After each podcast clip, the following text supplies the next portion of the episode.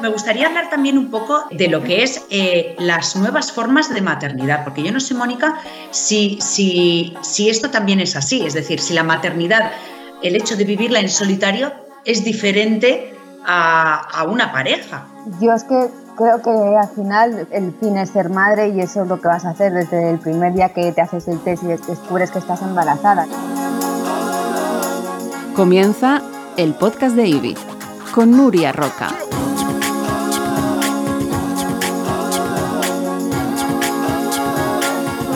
Hola a todos, ¿qué tal? ¿Cómo estáis? Bueno, en primer lugar, aparte de daros la bienvenida, eh, quiero agradeceros la, la, gran acogida que hemos tenido en el primer capítulo del podcast de IBI. Eh, hoy esperamos que, todo lo que suceda en este podcast sea de vuestro interés.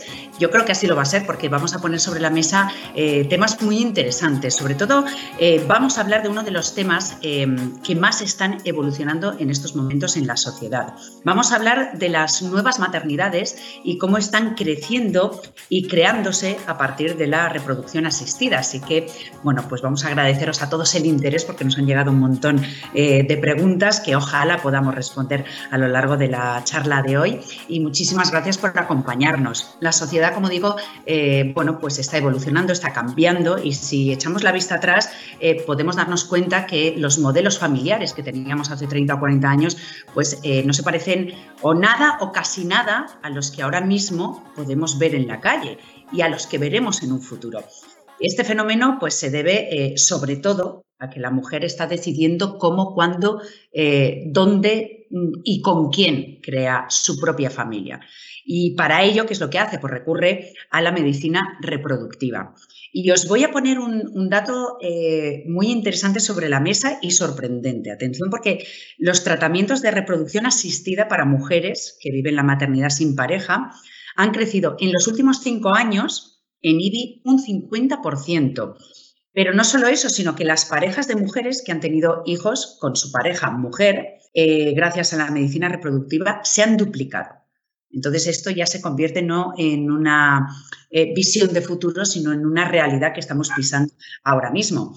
Así que estas nuevas familias y esta nueva forma de maternidad es la que vamos a tratar en este segundo capítulo del podcast de IBI. Y lo vamos a hacer con tres mujeres que te voy a ir presentando y saludando una a una. Mónica Cruz, que la conocéis a todos, todos la conocéis, bailarina, actriz, modelo, madre de Antonella. Y su portada, en un momento dado, en una conocida revista femenina, anunciando su embarazo, gracias a un donante, yo creo que marcó, y ahora lo hablaremos, Mónica, un antes y un después. ¿Haz, Mónica? ¿Qué tal? Encantada de charlar con vosotras. Muchas gracias. Además, es verdad, Mónica, que es la, la segunda vez que coincidimos para hablar de, de, estos temas y ha pasado un tiempo, yo creo que, que hemos evolucionado para bien en, esto, en estos eh, años que han pasado. Eh, doctora Salazar, Anabel Salazar, que dirige la clínica IBI en Málaga, a ver si lo digo todo bien, y como el resto de profesionales de IBI, pues está ha vivido y está viviendo de forma activa este cambio social que está provocando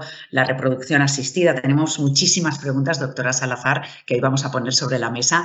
Eh, bienvenida. Muchas gracias. Deseando poder eh, contaros cositas que seguro que va a ser muy útil para muchas mujeres y muchas parejas de mujeres. Es verdad que, que en el previo, antes de, de conectarnos, ya teníamos como un mini debate y, sí. y, yo estaba como cruzando los dedos diciendo, bueno, vamos a esperarnos a, a, comenzar para no empezar a dar respuesta a todo, ¿no? Porque es verdad que, que, nos surgen muchas dudas y muchas, y muchas preguntas que vamos a intentar aclarar. Y también quiero dar la bienvenida a Carla, vamos a conocer su historia, vamos a charlar con ella. Carla tiene eh, su familia con su mujer y desde hace dos años ampliada con su pequeño Kai. Bienvenida, Carla. ¿Cómo estás? Hola, buenas tardes, muchas gracias. Las dos habéis sido, eh, habéis sido madres eh, gracias al método ropa.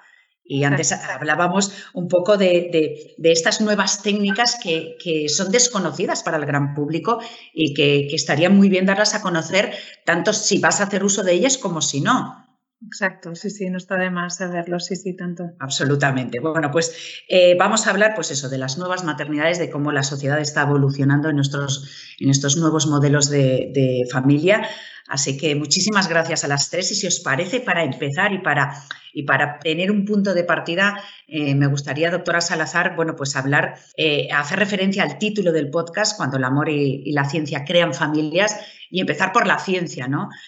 ¿Cuándo o desde cuándo Em, doctora, la reproducción asistida empieza a, hacer este, empieza a ser este motor de crío social y familiar? Pues yo creo que según los datos que tenemos, en los últimos 10 años, más o menos a partir del 2008 2009, si hacemos eh, un poco de revisión de datos, se nos ha multiplicado por, por 10, por ejemplo, el número de parejas de mujeres hoy en día el número de mujeres que vienen eh, a ser mamás solas está en torno a un 14% del, global de pacientes que acuden a la clínica.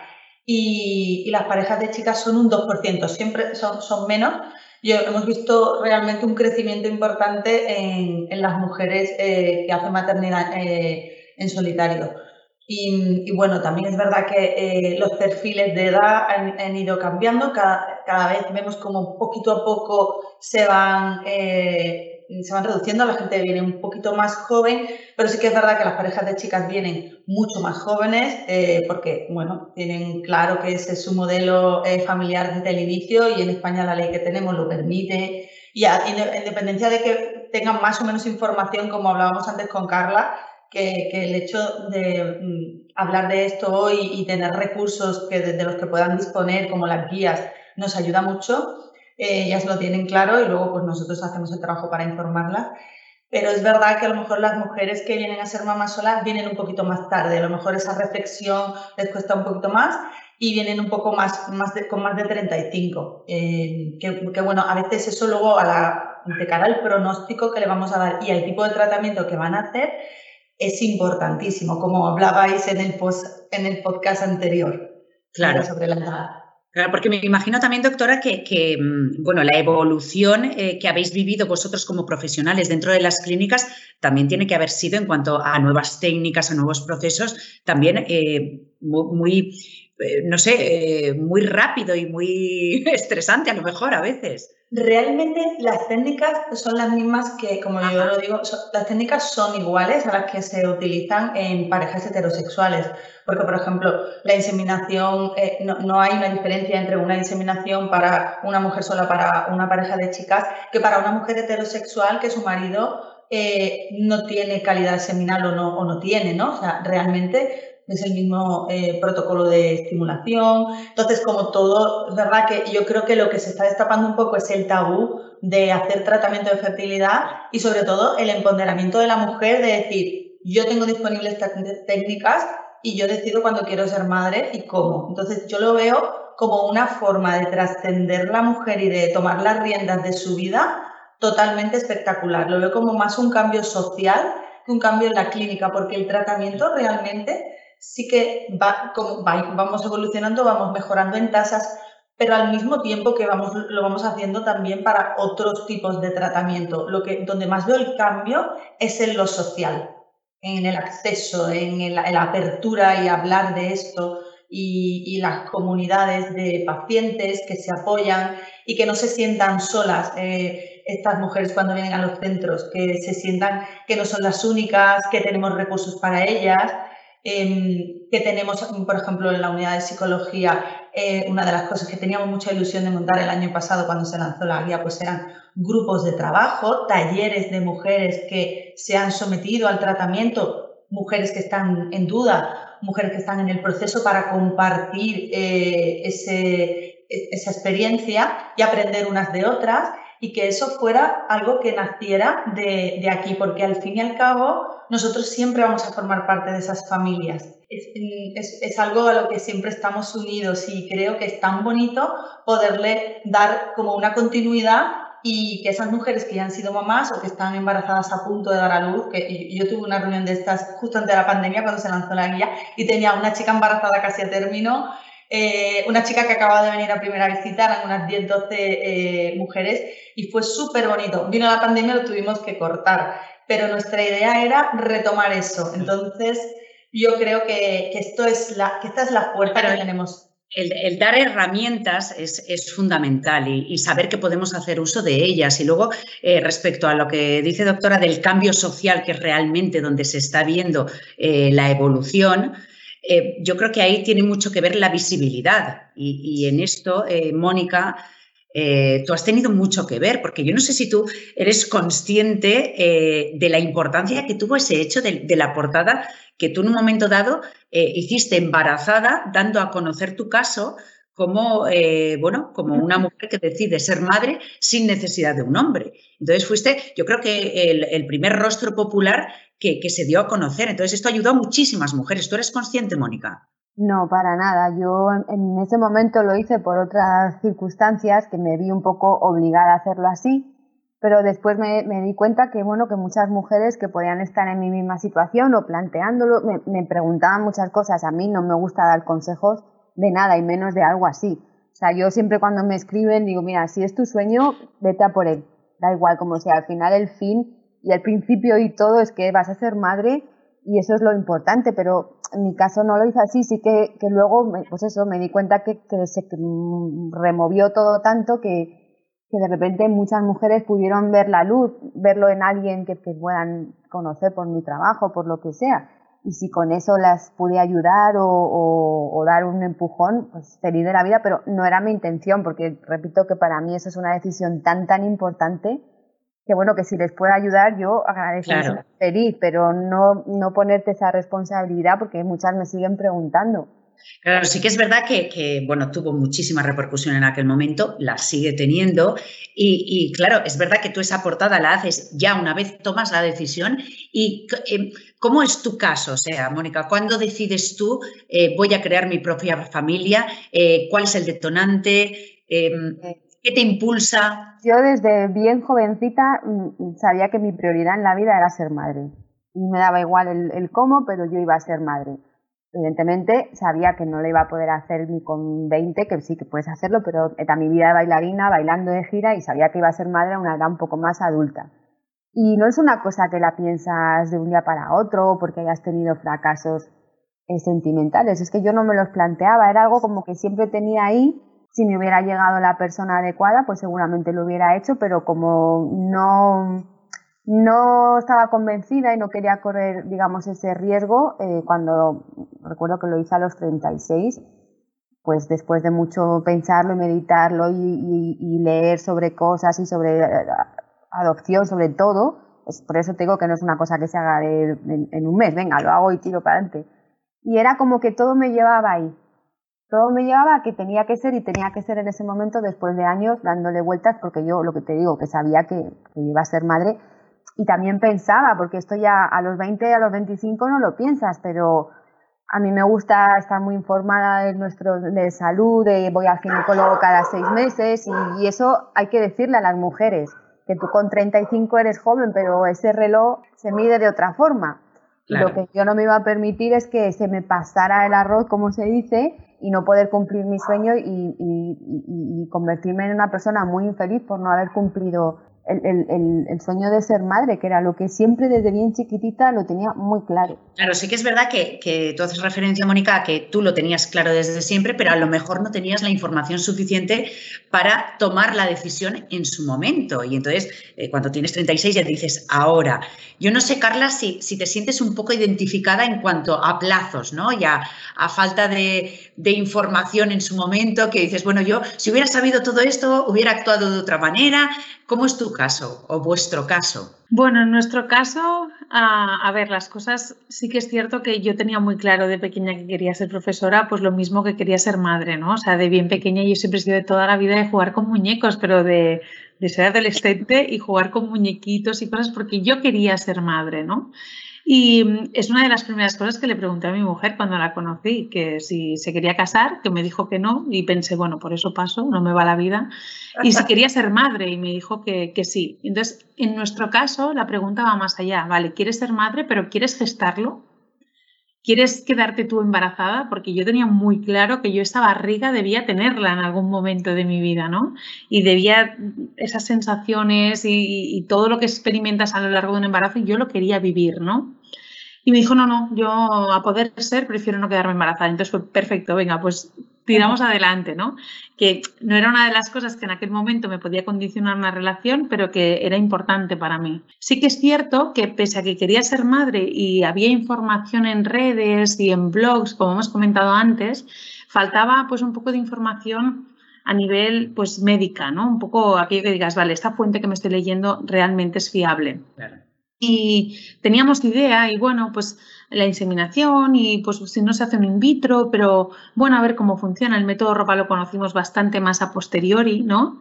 Y, mm, y fue como, bueno, pues vamos viendo, vamos haciendo, somos jóvenes, pero tenemos tiempo, pero queremos ser madres jóvenes, ¿no? Era como aquí decir, bueno, sí, pero al faltarnos la información, Em, bueno, y entonces hubo un momento que al final nos casamos, o sea, mi ilusión por la boda se la contagié y al final nos casamos y hicimos la luna de miel y ella me decía, disfruta de este viaje ¿eh? porque va a ser el último así en plan pareja y tal. Y decía, bueno, bueno, sí, sí. Ah, yo pensaba, tengo 27 años, no sé, ¿no? Como que y bueno, pues lo que comentábamos antes, los Reyes nos trajeron un viaje a Cuba que fue a Ibi Barcelona, en verdad. Porque cuando, bueno, cuando nos quisimos meter en todo el tema de la información y presupuestos, mm, claro, en, detrás de un método de reproducción asistida hay muchas cosas, la parte emocional, la parte física, la parte económica. Entonces, hay muchas cosas a tener en cuenta. Y fue como, bueno, ya tenemos la información, sabemos qué queremos, pues a por ello, ¿no? Fue un poco que sin pensarlo mucho sí que le habíamos dado vueltas, sin tener información, aquellas vueltas que no te llevan a ningún lado. Y cuando realmente tuvimos esa información que necesitábamos, fue como, bueno, pues venga, a piñón, a por ello, ¿no? Estás escuchando el podcast de Ivy con Nuria Roca. Ahora, eh, Carla, has, nombrado el método por el que las dos habéis sido madres, que es el método ropa. Eh, me gustaría saber, eh, doctora, mm, cuáles son las técnicas a las que podemos recurrir si queremos ser madres de forma independiente, sin una pareja masculina, y si queremos tener un hijo con nuestra pareja también mujer. Vale, pues lo más sencillo que vamos a poder hacer en ambos casos es la inseminación artificial, ¿vale? Que es, en el caso de la mujer, pues la mujer eh, se hace un tratamiento con hormonas y eh, luego hace la inseminación en la consulta. Y en el caso de la pareja de chicas, pues tiene que elegir cuál de las dos se va a someter al tratamiento, pero la otra, pues es su pareja, pero no interviene, ¿vale? Eh, todos los tratamientos para las chicas, para las parejas de mujeres son así, menos el ropa que les permite eh, cruzar, ser una gestante de los óvulos de su mujer, ¿vale? Entonces, en este caso, pues una, ellas, eh, bueno, normalmente ellas eligen y, nosotros asesoramos, ¿no? Eh, porque vamos a utilizar los óvulos de una de ellas, que se va a hacer una, una estimulación como si fuera una fecundación in vitro, pero en el momento en el que vamos, sacamos esos óvulos, los fecundamos con el semen que hemos elegido del donante y generamos embriones que son transferidos al otro, al otro miembro de la pareja. Entonces, una se estimula, se entra en quirófano, se extrae los óvulos y ahí termina para ella esa parte médica y en ese momento seguimos en la otra parte del ciclo con la otra pareja que eh, no tendrá que hacer, eh, no tendrá que entrar en quirófano, no tendrá que recibir anestesia, simplemente realizará la transferencia de esos embriones. Entonces, pues eh, la que es gestante va a gestar los embriones que genéticamente son los óvulos de su mujer. Y ellas lo tienen súper identificado cómo lo quieren hacer. Alguna vez nos ha pasado que a lo mejor el pronóstico que han tenido no ha sido bueno, porque a lo mejor hemos tenido una calidad embrionaria que no ha sido muy óptima, algo que no lo puedes saber, pues a lo mejor porque los a lo mejor la que se estimula puede tener endometriosis, puede tener 41 años, pero ellas habían querido esa opción y si no funciona, la parte más positiva de las parejas de mujeres es que ellas de alguna manera podrían invertir el proceso si medicamentos es correcto, si es adecuado o si por lo que sea ellas deciden cambiarlo. Son dos mujeres, tienen dobles opciones. Eh, en ese sentido, juegan con ventaja, son dos, para formar la familia final que es para ellas, ¿no?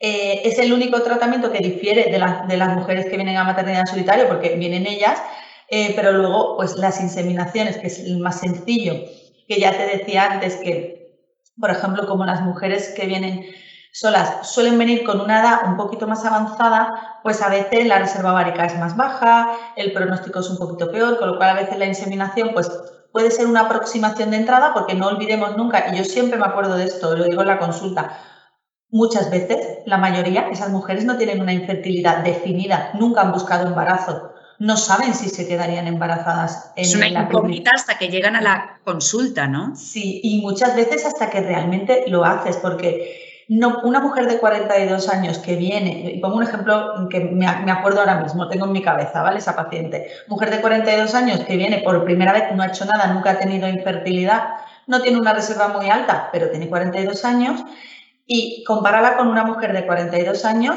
que sí que tiene una infertilidad. Pues el pronóstico por la edad es mucho peor, a lo mejor le propones un tratamiento complejo de fecundación in vitro, con un análisis genético de sus embriones, es lo que ofrecerías a una paciente eh, con infertilidad con esa edad. Y eh, a lo mejor la, mujer que viene, eh, que no tiene infertilidad ni nada, te dice, yo quiero una inseminación. Y tú casi que te echas las manos a la cabeza, porque dices, hay una inseminación con 42 años, pero es que, que no se nos olvide que ahí fuera, en la calle, fuera de la clínica, en la realidad del mundo, las mujeres con 42 años se quedan embarazadas en sus casas. Entonces, yo eso me ha costado tiempo interiorizarlo porque es verdad que en la clínica dentro nosotros lo que vemos es infertilidad. Pero como decíamos antes, poco a poco cada vez vamos viendo más mujeres con este perfil, yo voy aprendiendo con ellas. Y es verdad que, me alegro, porque eh, esta paciente en concreto quiso hacerse una inseminación. Yo pensaba que, bueno, no era difícil conseguirlo, jo, pues se quedó a la primera, tuvo su niño y, siempre me acuerdo de ella en la consulta, siempre. Qué maravilla, además a la primera, ¿no? Sí, sí, sí. A veces no suele ser tan fácil. Claro, y, también. Me, gustaría hablar también un poco, eh, porque estos son los nuevos modelos de familia que estamos viviendo, pero eh, de lo que es eh, las nuevas formas de maternidad, porque yo no sé, Mónica, si, si, si esto también es así, es decir, si la maternidad, el hecho de vivirla en solitario es diferente a, una pareja. Yo es que creo que al final, como te he dicho al principio, el, fin es ser madre y eso es lo que vas a hacer desde el primer día que te haces el test y descubres que estás embarazada. Luego depende de cada caso, porque puedes tener una pareja y, llevar tú toda la responsabilidad o una pareja que se comparta, que eso es una gran mayoría, o, o no sé, yo al estar sola, bueno, pues puedo decir, vale, si me equivoco, me equivoco yo eh, pero a veces también pienso, pues qué a gusto estoy, la verdad, no os voy a engañar, porque no tengo que debatir. tiene, eh? Pues eso, que a lo mejor al estar sola hay unas cosas, ventajas, como decir, bueno, pues tú decides con sus cosas buenas y sus malas, y también todos tenemos derecho a equivocarme en pareja y no estando en pareja. Pero a lo mejor a la hora de, organizarte y tal, pues todo depende de ti, pero al final yo lo veo, no me siento muy diferente a mujeres que estén en pareja porque al final es, cambia todo, las prioridades son otras y, a veces me siento y pienso, joder, ¿cómo organizo todo? Pues se hace. Es verdad que siempre que se habla de, una maternidad en solitario va parejo el adjetivo de valiente. Personalmente pienso que, que, valiente es cualquier mujer que decide ser madre. Totalmente, porque pueden, y cuando lo haces así con la ayuda médica, te das cuenta que son tantas cosas, que tantas cosas tienen que estar bien, y tantas cosas tienen que estar en su sitio para que te quedes y luego el embarazo. Mi madre me acuerdo que me contaba que en su época no hacían ecografías y yo no sé cuántas me hice y que tenemos esa suerte hoy en día. Pero son tantas cosas que dices, con razón es el milagro de la vida, que, que vengan sanos, que no haya problemas, que... pues el hecho de ser valiente es eso, Luego a mí me dicen, ah, por hacerlo sola. Digo, no, es que yo no, yo siempre, ah, cuando lo hacemos así, te acompaña siempre la palabra sola y se le da un significado que para mí no lo tiene. Sola no tiene que ver con soledad y pobrecita, y ay, Dios mío. Estoy muy de acuerdo. Es que, terminemos ya con todo eso, por favor. Pero, ¿cuántas veces has tenido que defender tu maternidad respecto a esos tabús que existen? Que no, no, me, no me paro a defenderla. Yo tengo esa mentalidad, gracias a Dios, me han educado así y, a mi hija se lo hablo con toda la naturalidad del mundo y quiero que se críe como un ser libre y, que respete todo. Y las formas de familia, pues cada uno en su casa es un mundo, cada familia es diferente, pero al final, como hablamos de la maternidad, es eso, ser madre y punto y pelota, es que no hay más. Y esto te va a llevar todo lo bueno, los miedos, los, los, decir a veces el sentirte culpable, el cómo hago, puedo coordinar todas las cosas, pues lo hacemos. Y lo hacemos con pareja y lo hacemos sin pareja. Y, sin pareja, totalmente. Mira, eh, hay sobre este, este, tema y estos nuevos modelos de familia hay tantísimas preguntas. Entonces, sí, voy a ir eh, intentando dar respuesta eh, por un poco orden de prioridad y luego ya vamos debatiendo, porque Carla, antes has nombrado tu faceta de, docente. Entonces, yo creo que en este tema también es muy importante la educación. Sí, desde mi punto de vista sí. Yo creo que estamos en una sociedad cambiante. Em, para mí, actualmente, bueno, para mí, para muchos, creo que la diversidad familiar hoy por hoy es una realidad, una realidad social. Y mm, en, al colegio esta realidad, este cambio ha de llegar. Antes hablábamos ¿no? un poco de cómo ha ido cambiando el término familia. Es que ya no solo la familia yo creo que hace muchísimos años era comprendida o era entendida como un matrimonio, ya hablábamos de matrimonio, de una pareja heterosexual con hijos biológicos. ¿No? Esto era un poco la definición de familia que había anteriormente. Entonces todo esto ha ido cambiando, porque ahora ya no es que sean hijos biológicos, sino que a lo mejor no estás casado, o a lo mejor no estás casado por la iglesia, estás casado por la civil, o tus hijos son adoptados, entre, otros, entre otras muchas cosas, ¿no? Em, ¿Qué está pasando? Que eh, ya no es solo la familia monoparental o la homoparental, también tenemos familias reconstituidas, ¿no?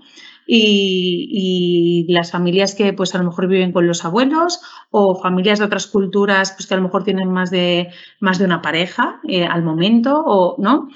Y esto es la realidad social que nos encontramos en el colegio. Entonces, em, lo que hemos de hacer como docentes es darles em, a conocer todos estos tipos de familia, dotarles de, de, referentes, por decirlo de alguna forma, y que ellos experimenten su familia como una familia más, no como una familia diferente, ¿no? A veces a mí me dicen, bueno, y Kai, eh, ¿cómo vais a trabajar el tema de la familia? Kai es mi hijo, perdón, eh, que he dicho el nombre así. Eh, bueno, ¿cómo que cómo la vamos a trabajar? ¿no? A veces pienso, pues es que hay que trabajarla de alguna manera, es la realidad que le está viviendo. Yo, por ejemplo, ellos en el colegio en el que está, pues mm, desde, desde el curso anterior que él empezó con mesecitos a este año, nos van pidiendo que llevemos fotos de familia, ¿no? De cosas que vayamos haciendo, de las navidades, de Santa, de alguna excursión que hacemos al campo, o si te vas a la granja, pues que lleves fotos, ¿no? Y ellos tienen un álbum de la familia en la clase y van viendo las fotos, pero puedes ver las tuyas y puedes ver las de los compañeros. Entonces, en el cole de mi hijo ya saben que Kai tiene dos mamás. Y tú le preguntas a Kai si tiene papá y te dice, no. Yo nunca le he dicho, Kai, tú no tienes papá, ¿eh? Yo no le digo, tú no, tú no tienes papá, pero él lo sabe que no tiene un papá en casa, ¿no? O, y Kai, ¿tú qué tienes? ¿Mamis? ¿Dos mamis?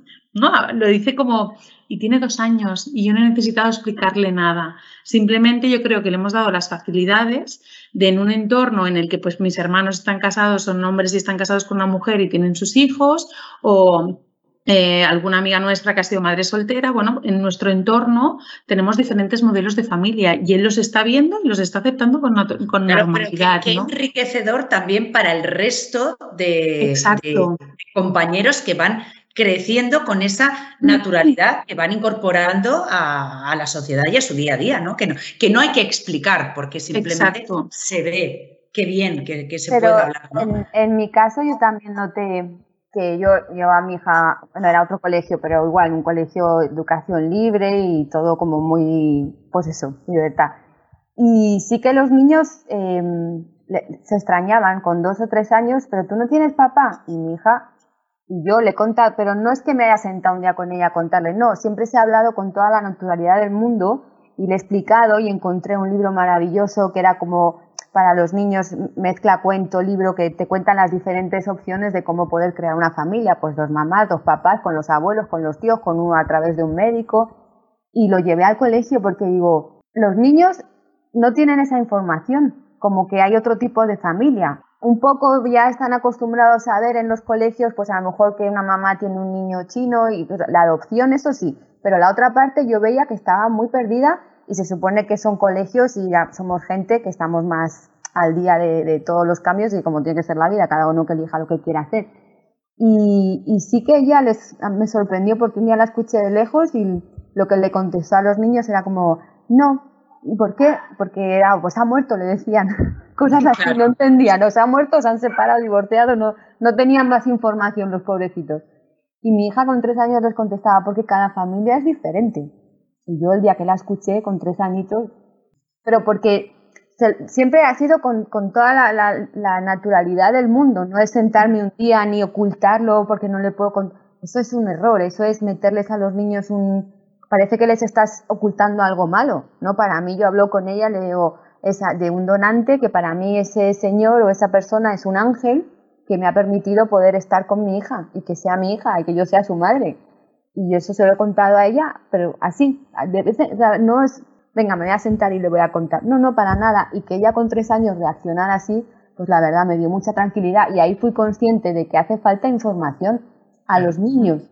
Porque era eso, era o se ha muerto o están separados, no, no veían otra forma de familia. El podcast de IBI con Nuria Roca. Creo que, esa palabra información es absolutamente necesaria eh, en todos los aspectos, para los niños, para los adultos, eh, para los pacientes. Y en este sentido, eh, bueno, pues hace, yo creo que fue justo antes de la pandemia, cuando se presentó pues la primera guía de IBI. Y no sé, estas guías, porque ya hay dos, la primera es la mejor decisión y la segunda se llama Mamás al cuadrado. Eh, doctora, eh, surge evidentemente de una necesidad que iréis eh, sacando más, me imagino, ¿no? Porque sí. sigue existiendo, claro. Sí, sí. A ver, yo pienso que hay necesidad, como decía Carla antes, de, de desarrollar contenidos que la gente entienda. Mm, que no, no se, puedes venir a una consulta y te lo puedo explicar, pero hay una parte previa en la cual tú estás con esa idea en la cabeza. Me ha hecho mucha gracia una frase que ha dicho Carla. Eso que estás dando vueltas y no llegas a ninguna parte. Eh, o esa fase, anterior, ¿no? A la decisión, donde lees cosas de los blogs o haces una búsqueda en Google que te sale un desastre o escuchas a alguien que se ha hecho un tratamiento y no le ha ido bien y te da miedo, porque hay muchas pacientes eh, que, que les dan miedo las técnicas que les da miedo tener que meterse en un quirófano en general, ¿eh? o sea, cualquier tipo de paciente, pero las parejas heterosexuales que tienen infertilidad la están sufriendo todos los días, pues, pues, al final acaban pasando por todas esas cosas, se lo piensan menos, pero hay una parte de, las, de a lo mejor de ese freno a, cuando pueda haber duda de, de, miedo a lo desconocido, ¿no? A no saber lo que hacemos en las clínicas y mis hijos van a ser diferentes porque son por un tratamiento eh, tan sencillo como simplemente eso, ¿no? Y, al final el, yo creo que nosotros tenemos como profesionales eh, y como, como IBI y como líderes necesitamos aportar esa información. Es nuestra responsabilidad para con nuestras pacientes y, y hacer cosas como esta que te decía antes, o sea, que, que luego toda esta gente de marketing que nos va a ayudar luego a editar esto tan bonito y colgarlo y que yo se lo pueda mandar a una paciente que venga mañana a primera visita. De hecho, toda la semana, eh, estos, días que saben que va a venir, a todas las pacientes que venían ya les hablaba y les mandaba el link. Les decía, vamos a hablar de esto este día y os va a gustar un montón porque es lenguaje natural, son gente real y vamos a hablar en el idioma de las personas eh, y, y de las dudas de las mujeres en este en particular, ¿no?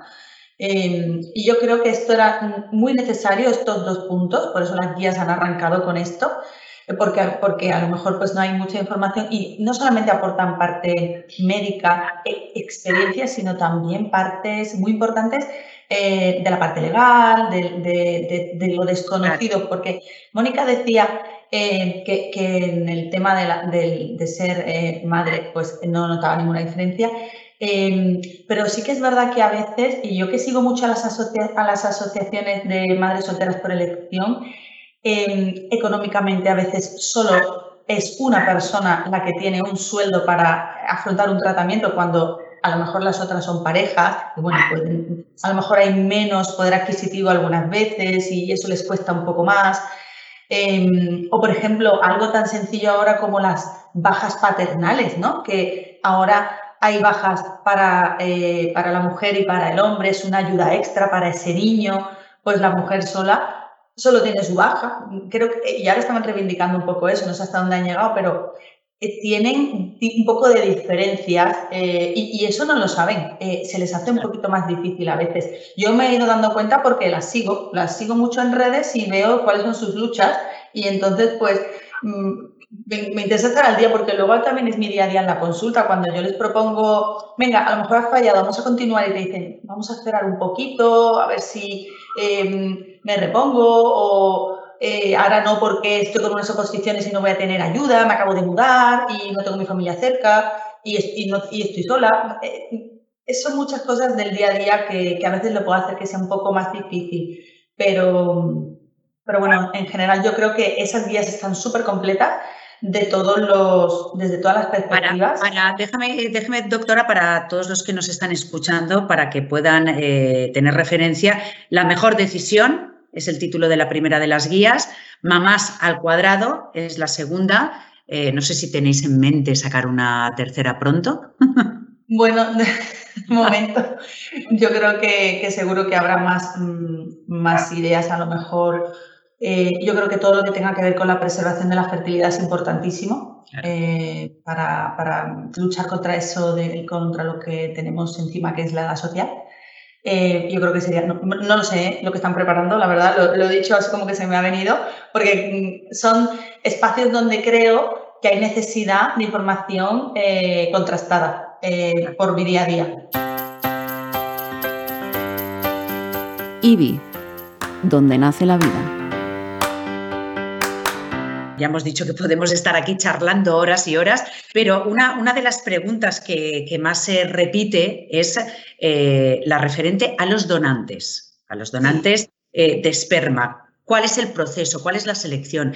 preocupa muchísimo saber exactamente, no sé, cuál es el camino a seguir o el que seguís?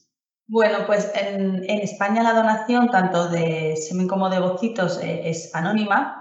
Entonces, la ley nos dice que no podemos dar información eh, sobre, a todos los niveles sobre eh, en todo tipo de tratamiento de los donantes.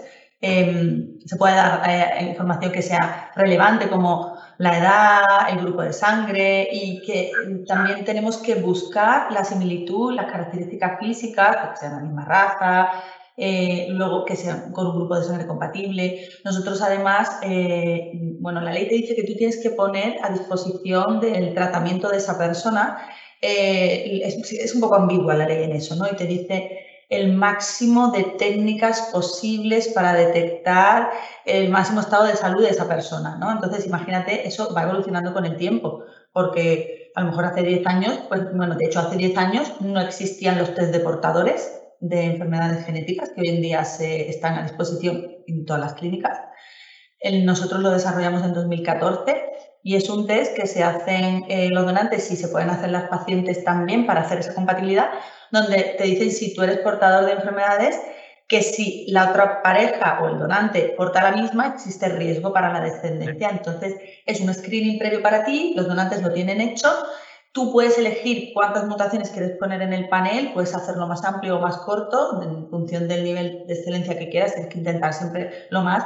Yo siempre digo que dentro de 10 años, no sé, habrá una secuenciación completa del genoma, porque esto, la genética avanza tantísimo que, y todos, todos somos portadores de, de, algo, pero si la otra parte no lo es de lo mismo, pues se reduce muchísimo la probabilidad o se, se mejora muchísimo que los niños salgan lo más sanos posible. De hecho, estadísticamente los niños que provienen de gametos donados, tanto de uno como de otro, tienen, tienen mayor probabilidad de ser más sanos.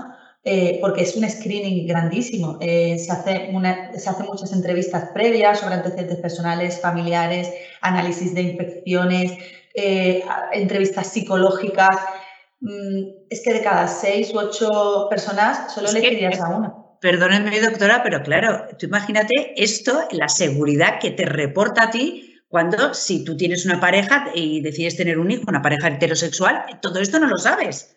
Es que tú tienes una pareja heterosexual y tú no le haces ninguna prueba. Claro, entonces eh, no sé, es una ventaja absolutamente maravillosa que te da una seguridad.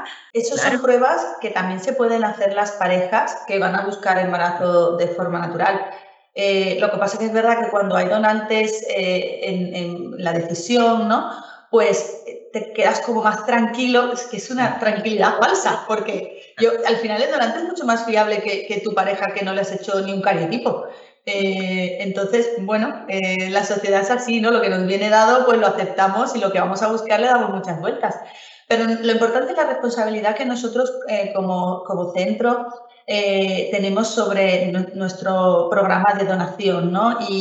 Entendemos, yo lo, yo lo visualizo así, es decir, estas, estas familias que estamos creando, eh, participamos muchísimo de ellas porque participamos en la selección de esos donantes que aportan el 50%, en algunas ocasiones el 100%, de los gametos de ese futuro bebé. Entonces, cuando estamos eh, haciendo todas las fases de la selección o la asignación de los donantes, yo siempre pienso como si lo eligiera para mi hermana.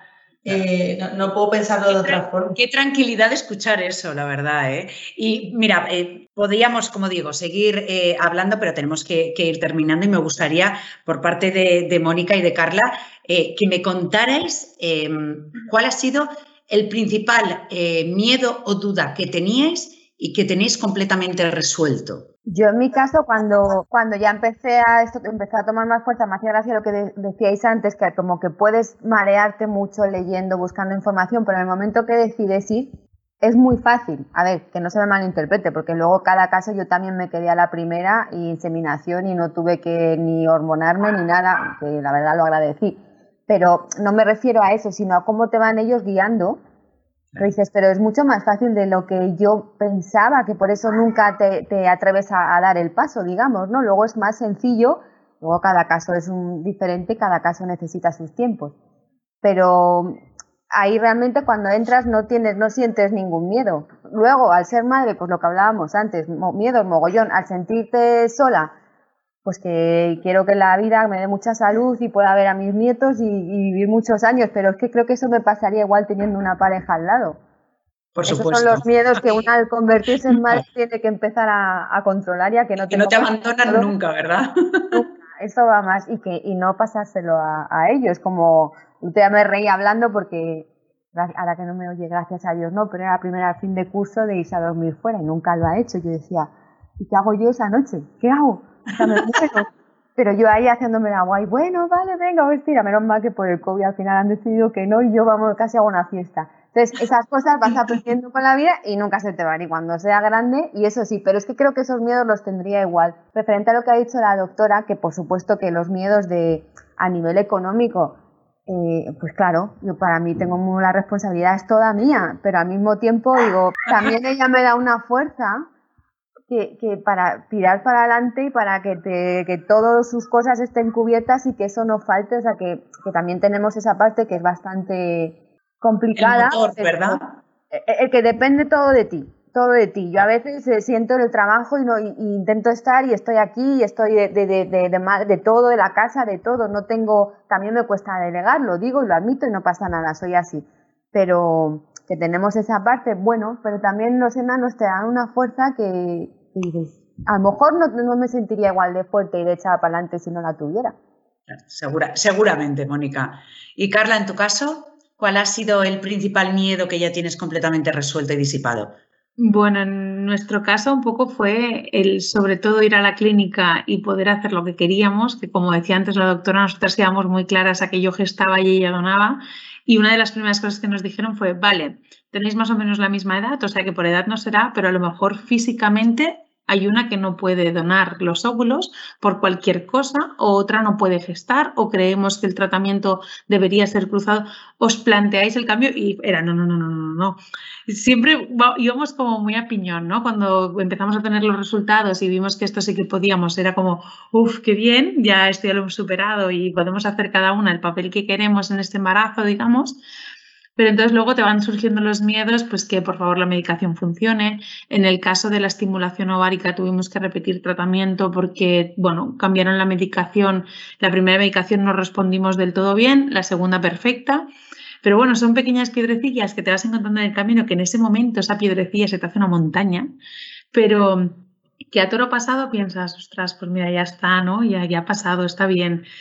Y luego, cuando ya están, por ejemplo, para nosotros fue un momento complicado cuando los, ya se ha hecho la punción, están en laboratorio, eh, miran a ver los que son maduros, los que no, eh, cómo van evolucionando una vez fecundados, ¿no? Entonces te dicen, vale, pues hemos extraído tantos maduros y que podamos tirar adelante, tantos, y ahora de estos los vamos a fecundar y vamos a ver. Y estás como unos días en casa de, ¿Estarán bien? ¿Nos quedarán? ¿Llegaremos a transferencia esta sensación de ese miedo que dices, va, venga, sé positiva, ¿por qué no? ¿no? Y al final llegas a, llegas a transferencia, tienes ovocitos, que no siempre pasa lo mismo, ¿no? Pero en nuestro caso, pues teníamos em, embriones, bueno, funcionó todo. Y entonces en ese momento piensas, vale, ya está, ahora estoy embarazada y empiezas con mil miedos del embarazo. Yo era histérica con el tema de la alimentación, con dormir hacia el lado izquierdo, hacia unos miedos y unas inseguridades que pensaba, pero te has estado deseando toda la vida, disfruta del embarazo, ¿no? Pues hubo momentos que me costó disfrutar del embarazo y ahora lo he hecho tanto de menos, pienso, ay, sobre todo en un momento de tener al bebé que dices, guau, estoy emocionadísima pues porque pues nada, Carla, tú ya sabes que esto tiene remedio. Sí, bueno, bueno, ya veremos, nos encantaría, ¿eh? eso está clarísimo, pero hay tantos factores a tener en cuenta y uno de ellos es, por ejemplo, los miedos estos que hablábamos pues de a toro pasado, sí, pero a nosotras pues quizás por nuestra situación, por el modelo de familia que somos, que quizás no es el estipulado, no es el que hasta hace poco era el normalizado, em, yo durante el embarazo y ahora ya no tanto, pero he tenido muchos miedos de sobre todo por mi hijo, no por nosotras, pero por mi hijo, pensar, ostras, lo van a aceptar bien, va a tener problemas, le van a hacer comentarios, eh, le harán el vacío en el colegio, que es un poco lo que comentábamos antes, ¿no? Con Mónica, actualmente ella encontró un cuento, actualmente tenemos cuentos a patadas, nosotros tenemos un montón en el colegio. Em, antes me comentabais si yo estaba en alguna asociación, yo formo parte de una asociación de familias del colectivo LGTBI, que ya tienen un plan de actuación en los centros educativos en los que les hacen llegar cuentos, va gente a explicar diferentes modelos de familias, ¿no? Se hacen diferentes actividades y piensas, vale, sí, pero todo esto se está haciendo porque la situación no está normalizada, Queda una batalla importante por hacer y tenemos una lucha mm, que, va a ser duradera, que ojalá fuera pim pam y estuviera hecho, ¿no? Pero, y pienso, vale, lo estamos haciendo y espero que lo estemos haciendo bien, ¿no? Pero realmente mi hijo va a sufrir las consecuencias de que yo haya decidido ser mamá con otra mujer, ¿no? Yo, y estos miedos poco a poco los vas perdiendo, ¿eh? Pero al principio es como cuando vas al colegio, cuando rellenas los documentos, ¿no? Em, hay colegios que todavía celebran el Día del Padre y el Día de la Madre y hacen la manualidad. Hay colegios que no, que ya celebran el Día de la Familia el 15 de mayo. Y hay familia, hay, hay colegios que todavía tienen bueno, pasó de APA, que era Asociación de Padres de Alumnos, hemos pasado a AMPA y ahora ya hay colegios que son AFA, que ya no son madres y padres del colegio, sino que son familias, ¿no? Por ejemplo, el colegio de mi hijo tiene AFA, que cuando lo vi fue como, uh, son pequeños detalles que a lo mejor hay familias que cuando inscriben al niño están pensando más en los proyectos, en el inglés y en según qué idiomas y cosas, y nosotros pues quizás nos fijamos más en en tema papeleo, burocrático, el rellenar papeles y que no sea madre, padre, sino que sean, ¿no? Que, los documentos estén, estén más em, adaptados a toda la situación. Sí que es cierto que, que, poner encima de la mesa una realidad que está sucediendo ahora mismo y que esa realidad se convierta en normalidad, eh, creo que es lo más importante, dando visibilidad y aportando eh, casos y experiencias como este caso y facilidades eh, médicas como la que, las que nos ha aportado a las respuestas que nos ha dado la doctora. Así que, bueno, pues quiero agradeceros, bueno, pues todo lo, lo, que nos habéis aportado en este podcast, David, a la doctora Salazar, a Carla, a Mónica que ojalá nos, nos, veamos dentro de poco y charlemos de nuevo y, a lo mejor nos riamos de algunas de las cosas que ahora mismo nos asustan, ¿verdad? ojalá. Ojalá. Bueno, y, a todos los que nos estáis escuchando, pues recordaros que, podéis escuchar y descargar el podcast de IBI, los capítulos, tanto el primero como este segundo, en ah, la web en ibi.es. También los tenéis en las diferentes plataformas más conocidas. Y daros las gracias por la aceptación. Eh, estamos abiertos a, todas las sugerencias y a, todas ah, aquellas cuestiones y preguntas que nos queráis plantear. Y como os digo, que ha sido un placer, Carla, Mónica y doctora Salazar charlar con, vosotras tres y poner de manifiesto esta realidad tan bonita que nos está haciendo que la sociedad sea muchísimo más enriquecedora. muchas gracias a ti. Muchísimas gracias. Muchas gracias a todas. Gracias. Gracias. Nos vemos en el siguiente podcast de Ivy. Gracias a todos.